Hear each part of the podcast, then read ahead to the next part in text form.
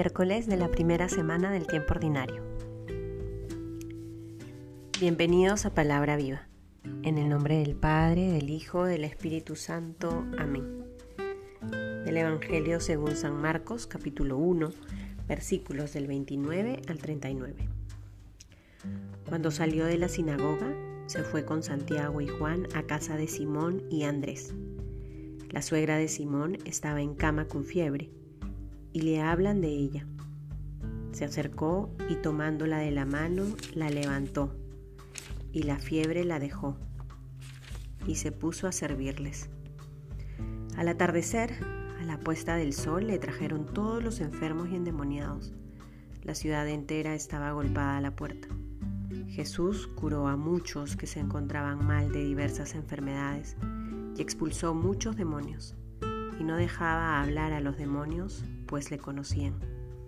De madrugada, cuando todavía estaba muy oscuro, se levantó, salió y fue a un lugar solitario, y allí se puso a hacer oración. Simón y sus compañeros fueron en su busca.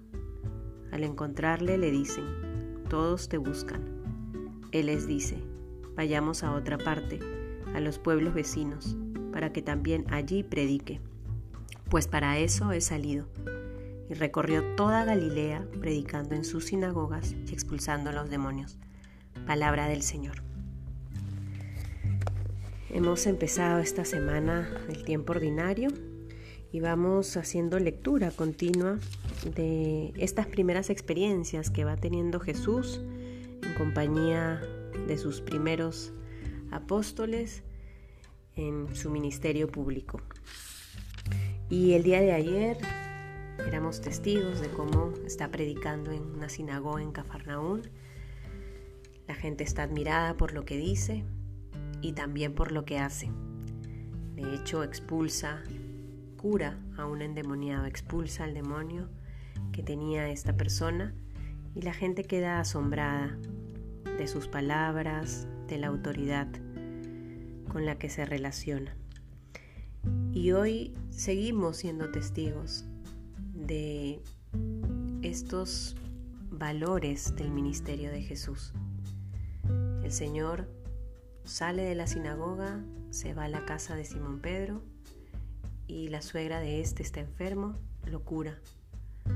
Luego siguen llegando más personas enfermas y el Señor sigue curando, sigue predicando y ve que es mucha la necesidad pero sabe en los otros pueblos también hay necesidad y se decide a emprender camino para ir también por toda Galilea, predicando y expulsando demonios.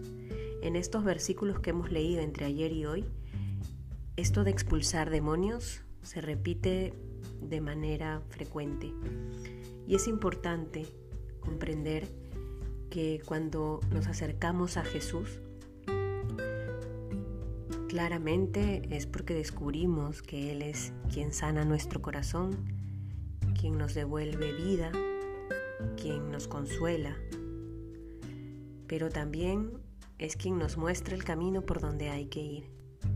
El Señor es compasivo, el Señor es misericordioso y todos los días podemos experimentar esa misericordia en el abrazo que nos da de manera constante, a través de nuestra oración o a través de los gestos de otras personas pero su misericordia y su compasión llenan de sentido nuestra vida cuando descubrimos que su presencia en nuestro corazón expulsa el pecado, expulsa el mal que hay en nuestro interior. Caminar tras los pasos de Jesús y pretender seguir siendo el mismo no tiene sentido. La presencia del Señor en nuestro corazón expulsa todo aquello que nos aleja de Él.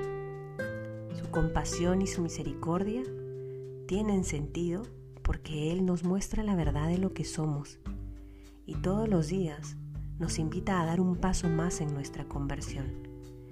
Tenemos que pensar como Él, tenemos que sentir como Él, tenemos que vivir como Él.